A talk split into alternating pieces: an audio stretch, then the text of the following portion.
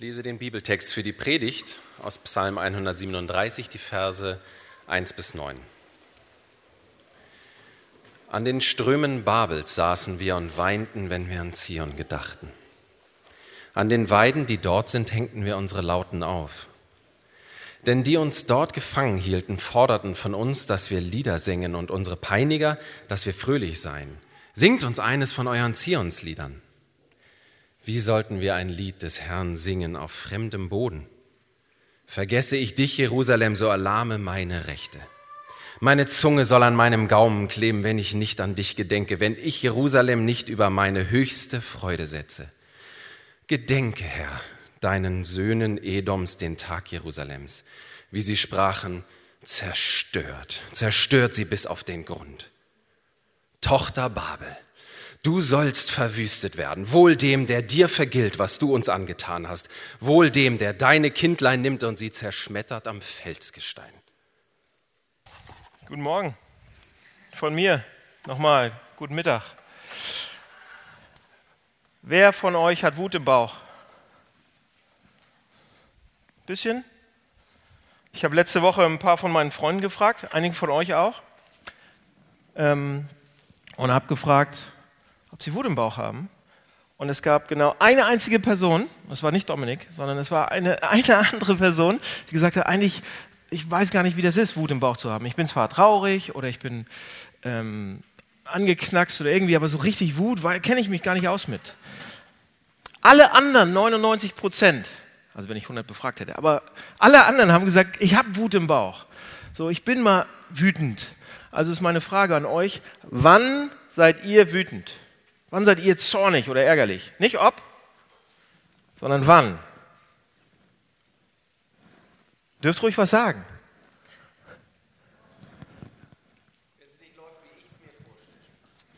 Okay, das ist gut. Wäre ich auch wütend. Wenn was? Wenn die Kinderärzte nicht aufräumen ihr Zimmer. Ach, die Kinder, die Kinder ihr Zimmer nicht aufräumen. Okay. Wenn jemand 30 fährt in der 50er-Zone, das ist ein guter. Aber auch umgekehrt. Oh, ihr solltet beide mal reden. Tatsächlich. Ja? Oder auf der linken Spur, die 30 fahren. Oder nur 130. Ja, habe ich schon mal gehört. Wann noch? Ungerechtigkeit. Grundsätzlich. Gibt genug, ne? Ja, vielleicht, wenn die, wenn die Grünen die 5%-Hürde schaffen. Oder nicht. Oh, oder die FDP, ja, wenn die die schaffen. Nächste Woche, wenn man, wenn man zu einer Partei gehört ne, und gegen die anderen ist, da, im Moment wird man ja auch wütend schnell auf, was die fabrizieren und wer was sagt und ob das stimmt oder nicht stimmt und wie auch immer. Ich glaube, das ist einer der Punkte bei mir, da werde ich ziemlich wütend, wenn Leute Bullshit erzählen. Ja? Und ich weiß, das stimmt nicht. Ähm, und das ist manchmal auf dem Bau so, ja?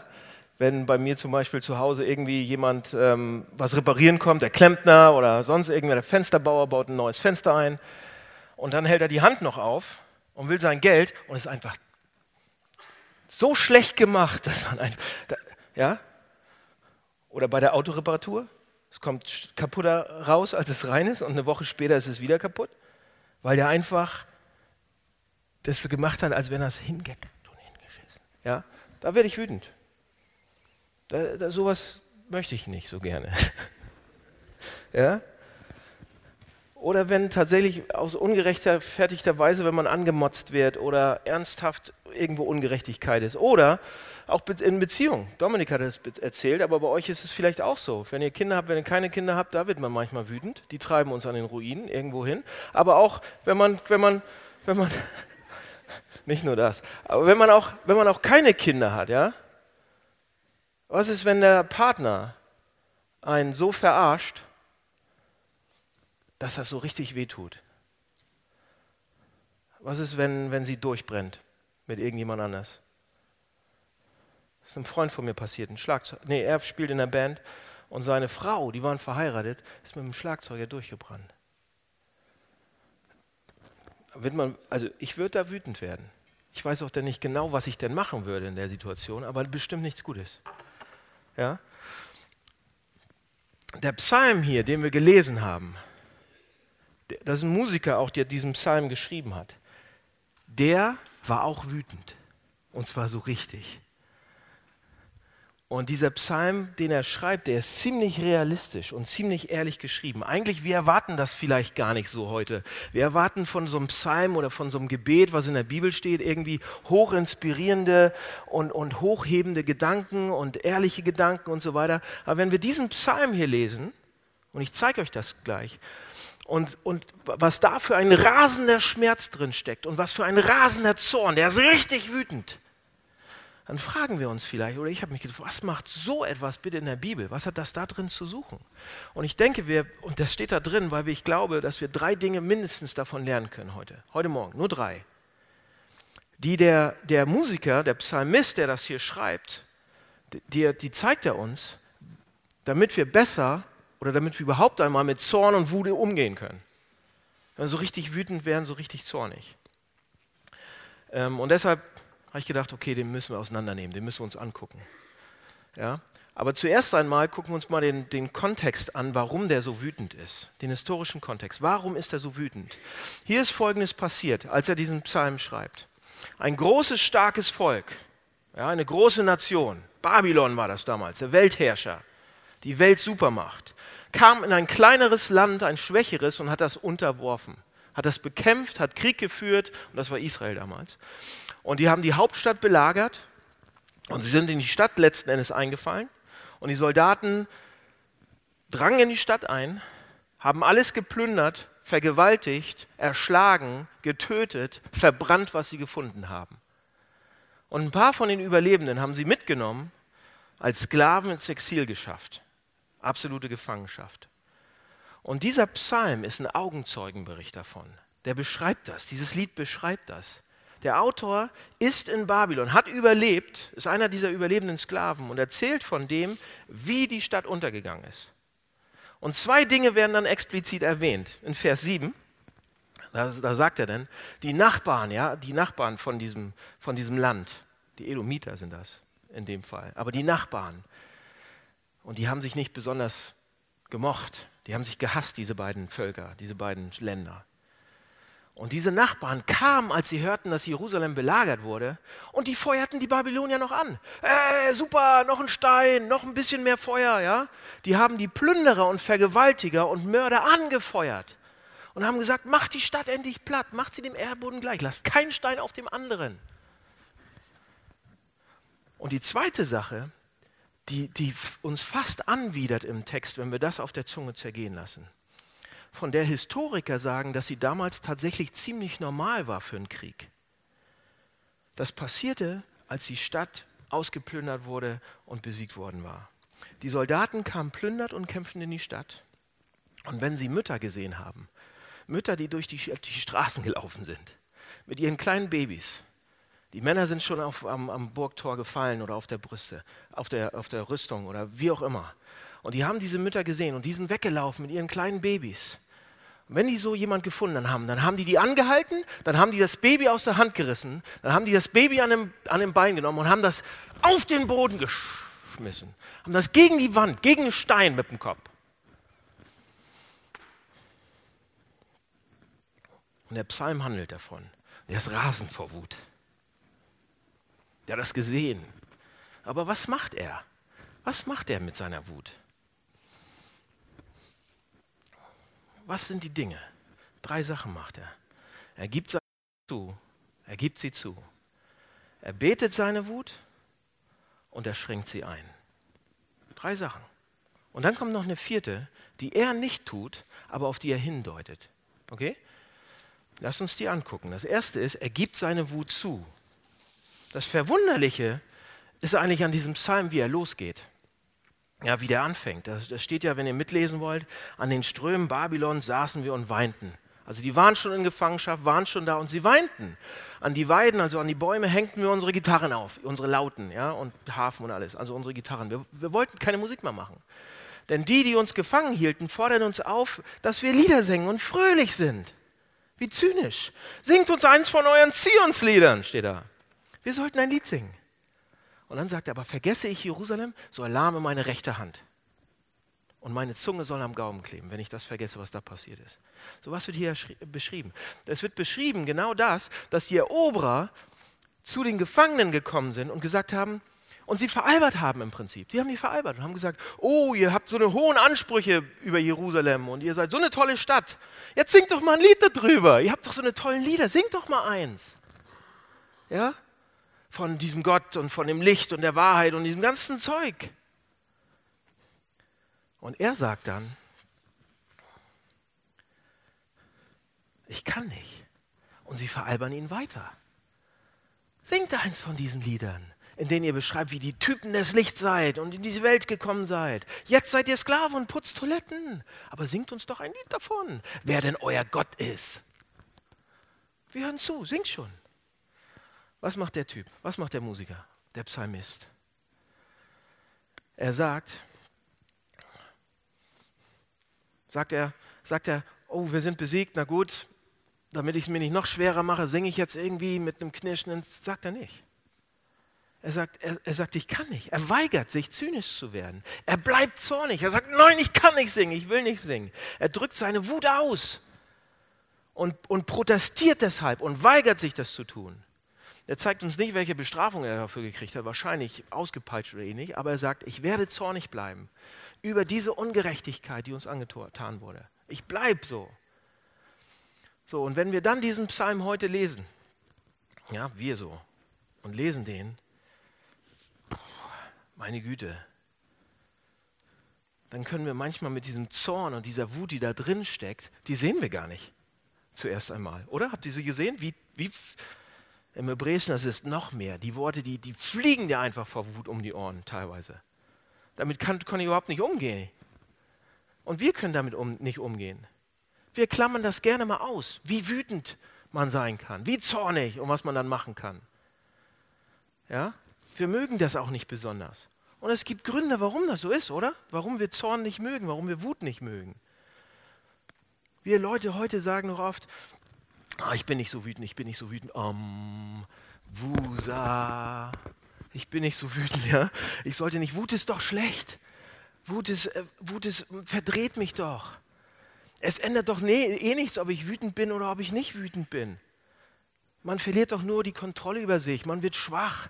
Wut ist Schwäche. Das sollten wir nicht haben. Wut ist verpönt. Wir mögen keine zornigen Menschen, die total zornig sind und dann so abgehen. Wir wollen auch keine selber sein. Wir tun noch fast alles, in unserer, was in unserer Macht steht, um unseren Zorn zu bändigen, um den irgendwie runterzuschlucken, oder? Oder, oder um, um ihn zu verstecken. Oder ein paar andere Leute sagen, wenn sie wirklich Ungerechtigkeit sehen und so weiter, die sagen dann, okay, lass uns nicht wütig sein, okay, äh, es ist absolut abhängig von der Perspektive, die man hat auf diese Ungerechtigkeit. Ja? Aus der einen Perspektive mag das vielleicht ungerecht sein und böse, aber aus der anderen Perspektive ist es einfach nur kulturell bedingt. Dass Frauen noch beschnitten werden in Afrika oder sonst was. Oder gehalten werden wie Schweine oder sonst irgendwas. Ja, das ist perspektiv, abhängig. Oder noch andere Leute sagen, und da gehören viele von uns auch dazu, und manchmal wir alle, wir sagen dann, ah, wisst ihr was, solange uns das nicht persönlich betrifft, ah, brauchen wir nicht wirklich wütend sein. Also wir können das schnell wegschieben. Wir sind gleichgültig, absolut indifferent, weil uns vieles absolut egal ist. Ist uns egal, warum es uns hier gut geht und anderen Leuten nicht. Wir haben das zwar mal gehört, dauernd, aber wir schieben es weg. Manches um uns herum klingt so fürchterlich ungerecht, so fürchterlich ungerecht. Aber hey, solange es mein Leben nicht betrifft, ja, meine vier Wände, meine Familie, meine Kirche, not my problem, oder? Und deshalb werden wir nicht zornig in den Situationen, wo es eigentlich angebracht wäre, richtig zornig zu sein. So, aber die da Menschen damals waren bereit, das zuzugeben, waren bereit, ihren Zorn auch zuzugeben und zuzulassen. Ja? Es gibt Ungerechtigkeiten da draußen, Leute, mehr als wir handeln können. Es gibt schlimme Sachen, die passieren, absolut. Und es wäre absolut unrealistisch, wenn ich meinen Ärger und meinen Zorn darüber irgendwie nicht zugebe oder keinen fühlen würde oder ihn runterschluck. So was sagt denn die Bibel über Zorn und Wut? Sie drückt ihn ja aus. Wisst ihr, was sie sagt? Sie sagt erstens, erstens sagt sie, es ist immer falsch, Wut zu leugnen oder runterzuschlucken. Es ist falsch. Es wird uns innerlich vergiften. Ja, und was dann passiert, wissen die Ärzte am besten. Wenn wir nicht bereit sind, das zuzugeben. Es ist immer falsch, den Zorn zu dementieren. Und die Bibel sagt aber auch weiter, es ist auch falsch, es ist auch oft falsch, nicht zornig zu sein. Ja, Jesus Christus selbst, wenn er, wenn er mit Scheinheiligkeit oder Ungerechtigkeiten oder Feigheit gegenüber, wenn er diesen Sachen gegenübersteht, das bringt ihn zum Kochen die Texte im Griechischen, er war so zornig. Die meisten Übersetzungen würden das nie so übersetzen, aber das Griechische beschreibt da meistens einen rasenden Zorn. Jesus Christus. Warum? Man sollte wütend werden, wenn etwas Schlechtes aber etwas Gutes trifft. Man sollte es. Wenn wir etwas sehen, was gut ist, und das wirkt auf etwas, und etwas Schlechtes wirkt auf diese Sache ein und, wird da, und greift es an und will es kaputt machen und wir werden nicht wütend darüber, dann haben wir nichts mit Gott zu tun eigentlich. Dann sind wir ganz schön weit weg von ihm. Dann, leben wir, dann lieben wir nicht das Gute. Leute, es ist immer falsch, Zorn abzustreiten. Also dieser Mann gibt seinen Zorn und seine Wut zu. Okay? Er ist wütend über die Ungerechtigkeit und er gibt es zu. Und dann macht er noch eine Sache, der zweite Punkt. Er betet ihn. Er betet seine Wut. Er schluckt den Zorn nicht runter, macht es nicht. Er sagt nicht, oh, ich bin nicht wütend, ich bin nicht wütend, ich bin nicht wütend, ich bin nicht wütend, ich bin nicht wütend. Macht er nicht. Ich bin ein guter Mensch, ein Tugendmensch, ein Gottesmensch. Das macht er nicht. Aber er lässt es auch nicht raushängen ja? und jeden sehen. Er überbewertet es nicht. Er, er glorifiziert es sozusagen nicht. Er sagt nicht, oh, ich bin so wütend auf diese Sache. Ich hasse sie alle. Das macht er auch nicht. Seht ihr, im Psalm ist das so, der, der, der Zorn wird aufgebaut, im ganzen Psalm, man kann das fast sehen. Beginnt in den ersten Versen und dann in Vers 7 explodiert es. Aber kurz vor dem Knall, kurz bevor man diesen Knall schon riechen kann, bevor es nicht mehr weitergeht, fängt er an zu beten. Er drückt seinen Zorn nicht, er schluckt ihn nicht, er betet ihn. In anderen Worten, er nimmt seinen Zorn, er nimmt seinen Hass und bringt ihn zu Gott. Ja? Er lässt sich nicht vom Hass weghalten von Gott. Er sagt nicht, oh, wenn ich zu Gott will, dann darf ich nicht hasserfüllt zu ihm kommen. Oder weil ich hasserfüllt bin so und, und so weiter, werde ich, werde ich nicht zu Gott gehen. Hat ja keinen Sinn. Macht er nicht. Er drückt den Hass nicht, er verdrängt ihn nicht. Und er sagt auch nicht, ich bin nicht hasserfüllt, sondern, sondern um ihn zu verarbeiten, um ihn zu bearbeiten, seinen Zorn, geht er zu Gott. Ja? Seine Gefühle treiben ihn zu Gott auf eine neue Art und Weise. Und die Präsenz Gottes verändert ihn dann. Und das ist eigentlich, was Gott auch möchte. Das möchte er gerne. Gott sagt nicht, oh, verdräng deine Gefühle und schluck sie runter, wenn sie schlecht sind. Nimm sie nicht wahr, vernachlässige sie, sei immer schön lieb, so wie ich auch immer schön lieb bin. Lass dich nicht von ihnen erdrücken und lass dich nicht zerdrücken von ihnen. Gott sagt, bring sie zu mir, bring sie zu mir. Und das bringt mich zum dritten Punkt. Er gibt seine Gefühle zu, er betet sie, das ist der zweite, und er limitiert sie. Und wie macht er das? Er begrenzt sie. Und fast alle Kommentatoren, das war witzig in der Vorbereitung, weisen darauf hin, dass der gesamte Psalm eigentlich aufgebaut ist wie ein Gerichtsprozess. Ja, wenn ihr Rechtsanwälte seid, Staatsanwälte oder sogar Richter schon von euch einige, dann wisst ihr, dann, dann wird es jetzt interessant für euch und für alle anderen auch. Ja? ziemlich interessant. Es ist eine richtige Gerichtsverhandlung. Was er nämlich macht ist, also von der, von der Struktur her, er schwört sich als erstes gegen dem Gericht, gegenüber dem Gericht ein. Ja? Er sagt, wenn ich dich vergesse, Jerusalem, meine rechte Hand, meine Zunge am Gaumen, er schwört sich ein. Ich werde die Wahrheit sagen und nichts als die Wahrheit. Das ist fast so ein Schwurspruch hier. Und dann zweitens legt er zwei Beweise vor. Zwei Beweisstücke werden vorgelegt. Und zwar die e- Edomiter am Anfang, die die Babylonier anfeuern, die Nachbarn. Yeah, geil! Und so weiter. Und der zweite Beweis ist das Zerschmettern der Babys an den Felsen. Und er legt die Beweise auf den Tisch und sagt, das ist passiert. Und dann als drittes schlägt er ein Strafmaß vor. Macht er. Was schlägt er vor? Leute, so schrecklich dieser Vers sich anhört, ja, der letzte, die letzten beiden. Ein Kommentator sieht das folgendermaßen. Bei näher, er sagt folgendes: Bei näherer Betrachtung ist Vers 8 und 9 ein Appell an pure Gerechtigkeit.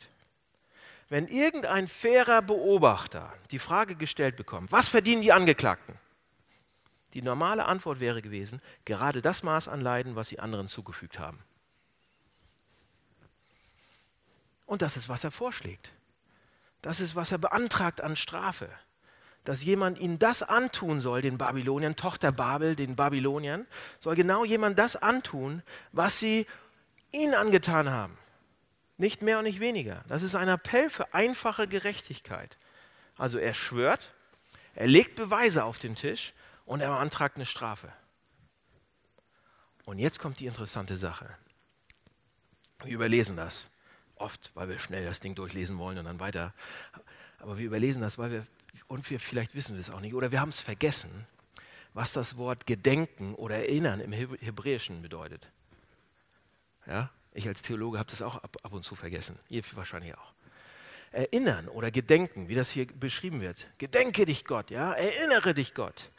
Im Hebräischen meint das nicht, dass man sich daran erinnert oder dass, dass das in den Kopf kommt und man, ah ja, ich entsinne mich daran, sondern es bedeutet vielmehr, gedenke Gott an diese Sache.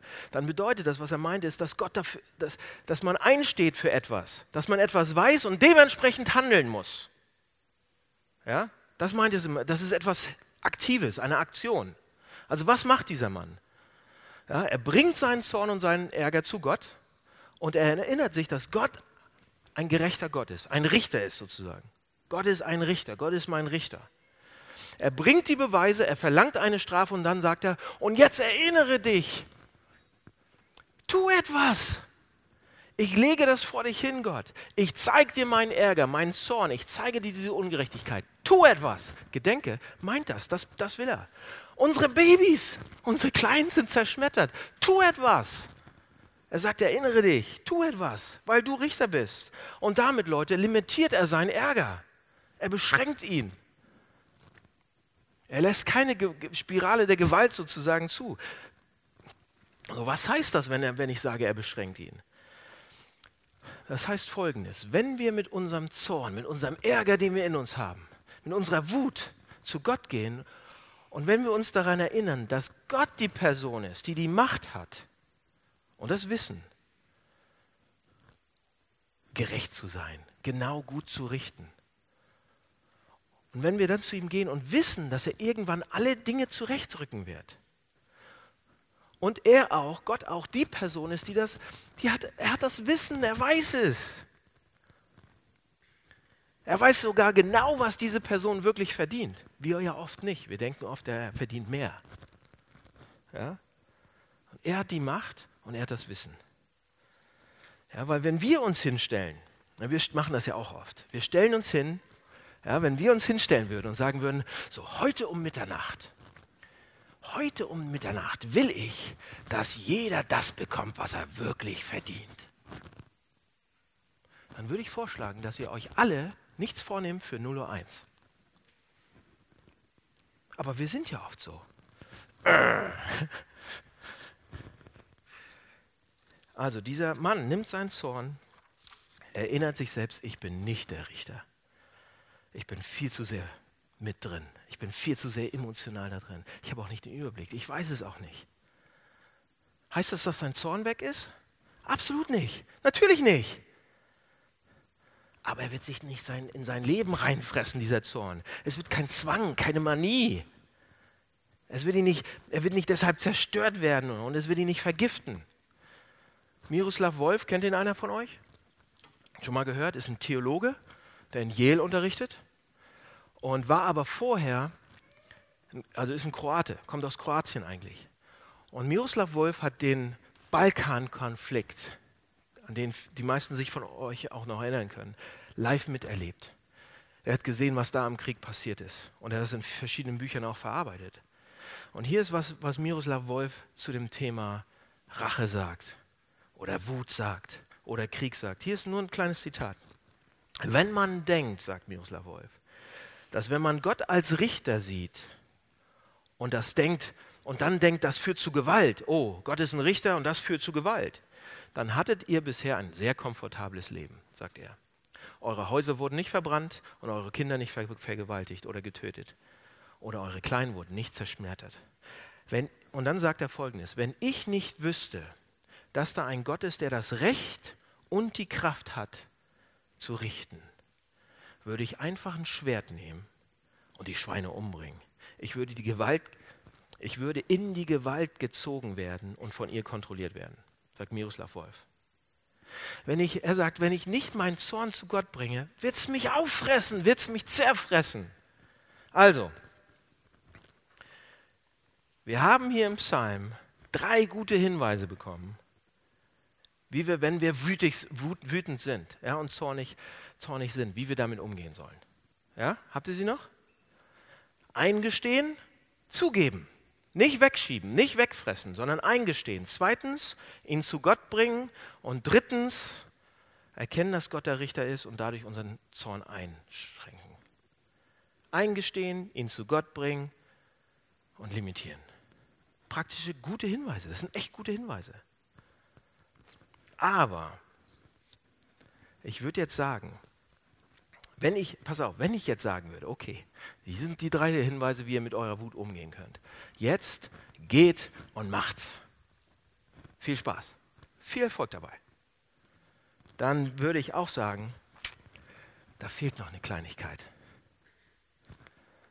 Ihr könntet in vielen anderen Kirchen und Gemeinden wird das genauso gemacht. Hier ist die Moral der Geschichte jetzt. Geht los und macht's. Strengt euch gefälligst ein bisschen mehr an.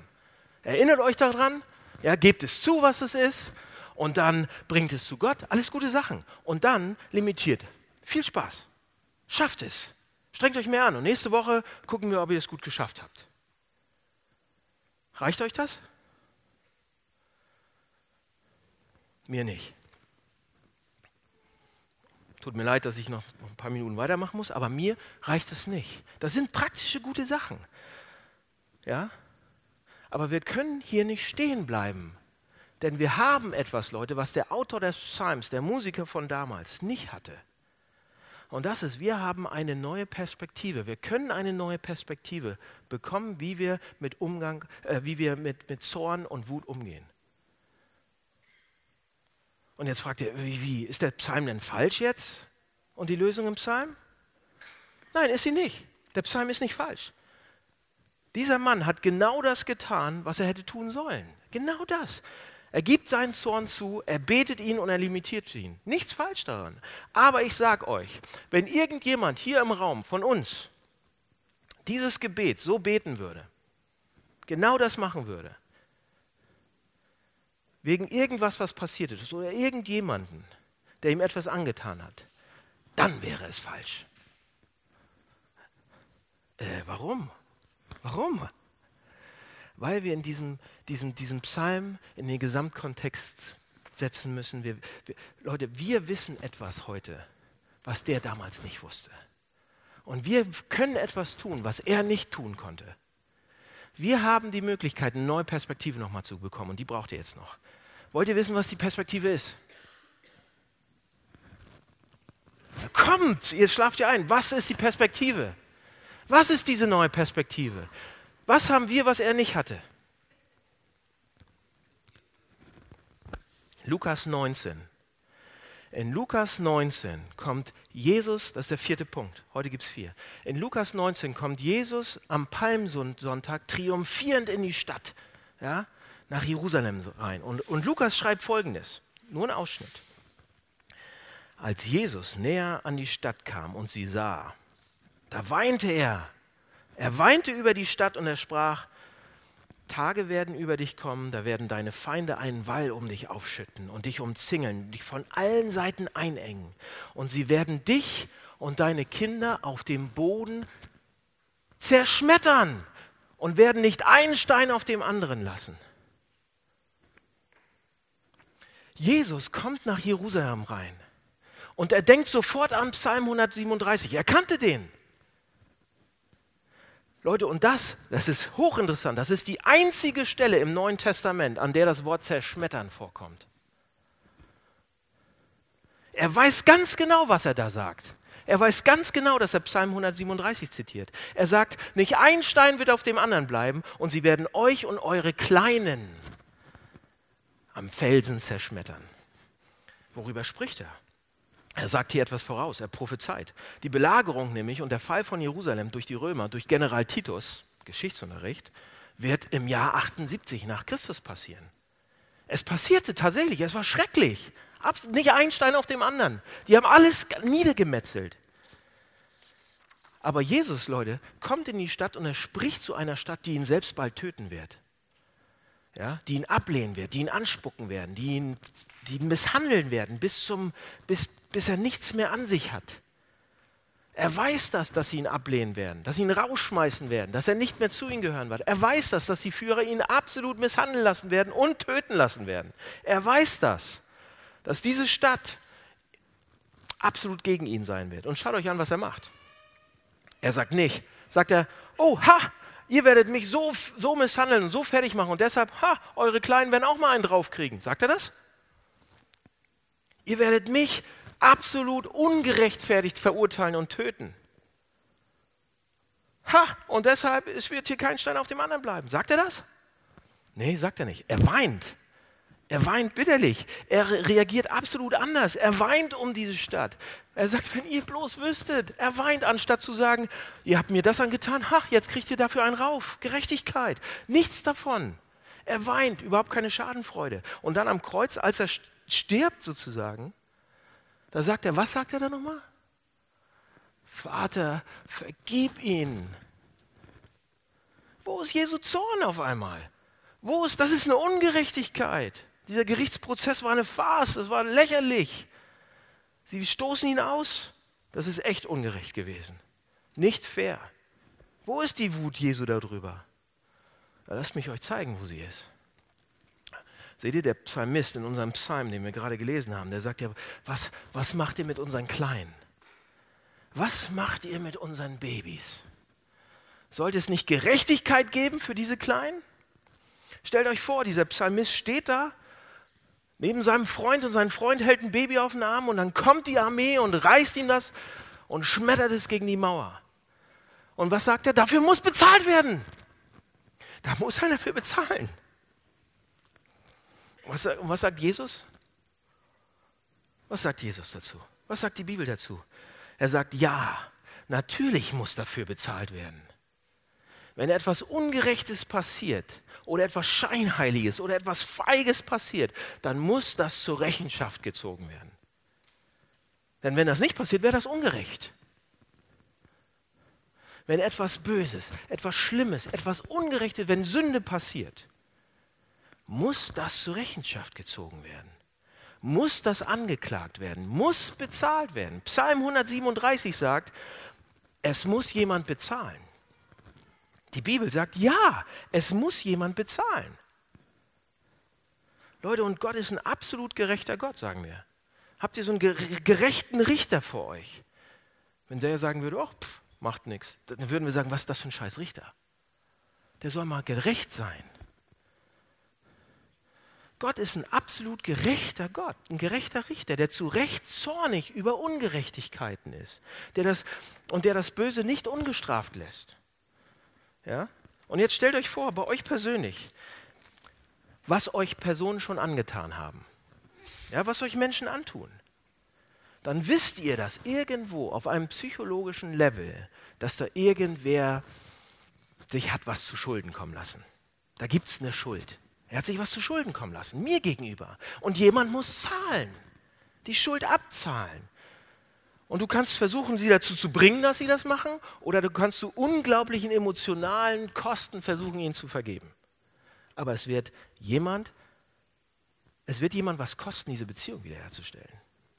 Und Leute, wenn wir das schon ahnen selbst auf einem psychologischen Level, irgendwo in uns drin, wenn das auf Menschen zutrifft, ja, wenn, wir uns, wenn wir uns gegenseitig verletzen, dass das so ist. Wie viel mehr, wenn Gott mit all diesem unmenschlichen Kram, der auf der ganzen Welt passiert, mit diesen unglaublichen Ungerechtigkeiten und Boshaftigkeiten, und Schlechtigkeiten zurechtkommen muss. Wie will Gott das machen? Wie will Gott gerecht sein? Wie will er das Böse zur Rechenschaft ziehen? Und wir sagen ja immer, ja, Gott liebt uns und so weiter. Wie will, pass auf, wie will Gott gerecht sein und uns trotzdem lieb haben? Geht das? Und die Antwort ist, ja, das geht. Ja, das geht. Wie?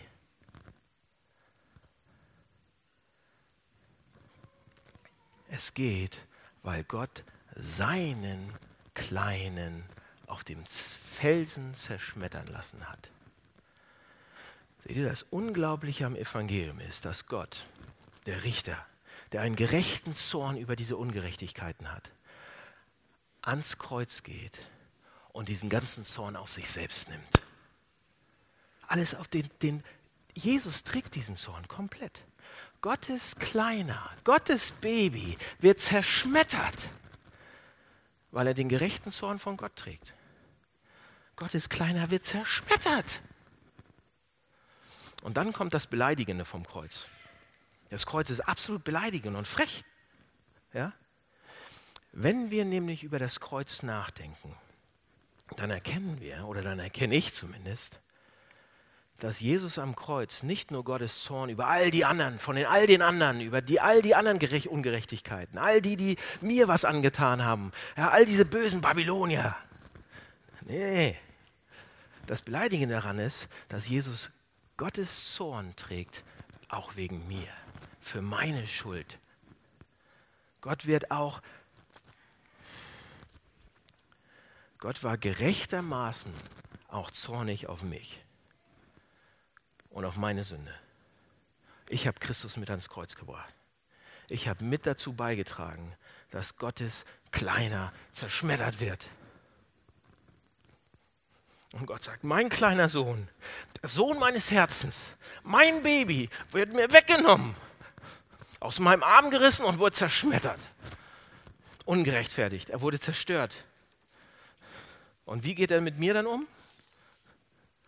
Er sagte, aber das habe ich aus Liebe getan. Ich habe es für dich gemacht. Ich habe es freiwillig gemacht. Leute, der Psalmist hat absolut recht. Es muss dafür bezahlt werden. Aber wir haben es auf uns genommen, sagt Gott. Meine Beziehung zu meinem Sohn hat das aufgesaugt. Ich habe meinen Sohn verloren. Für euch. Und wie geht er dann mit mir um? Deshalb voller Liebe und Vergebung.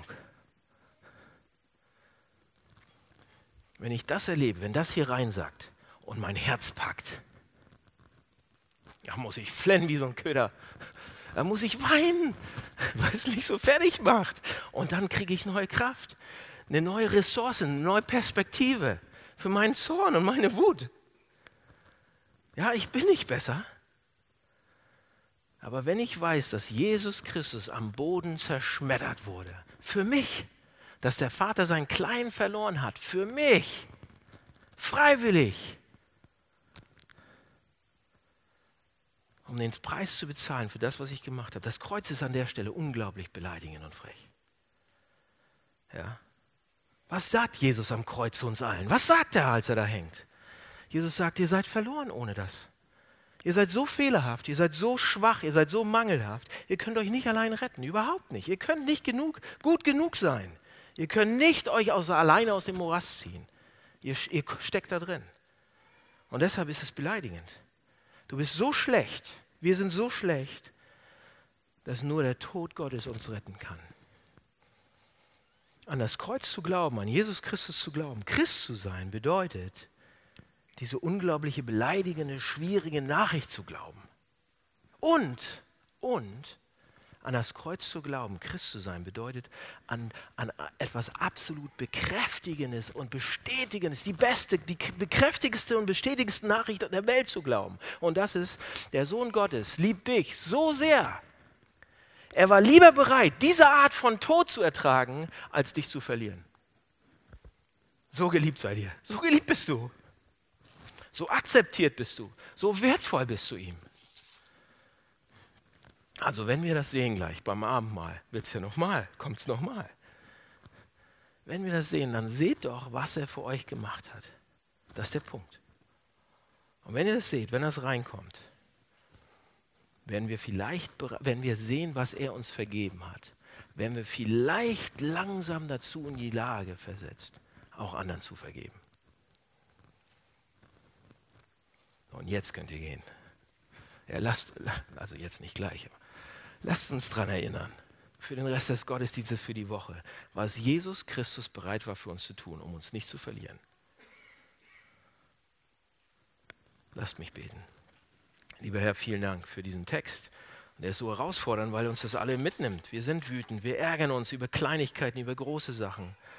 Aber du gibst uns einen Plan, wie wir rauskommen da und wie wir Menschen werden, die tatsächlich vergeben können, die nicht von Wut aufgefressen werden, sondern die, die mit Dankbarkeit und Freude für, wegen dem, was du für uns gemacht hast, durch diese Stadt gehen können und das für die Stadt verändern. Jesus, und wir bitten dich, dass das passiert, viel mehr als, als, als jetzt schon. Das wird lange dauern, wir sind aber hier und wir wollen bleiben. Und deshalb gib uns das, gib uns das immer mehr. Lass uns verstehen, was es bedeutet für uns, dass du gestorben bist und was es bedeutet, wie sehr dich das gekostet hat und wie sehr du uns liebst deshalb. Amen.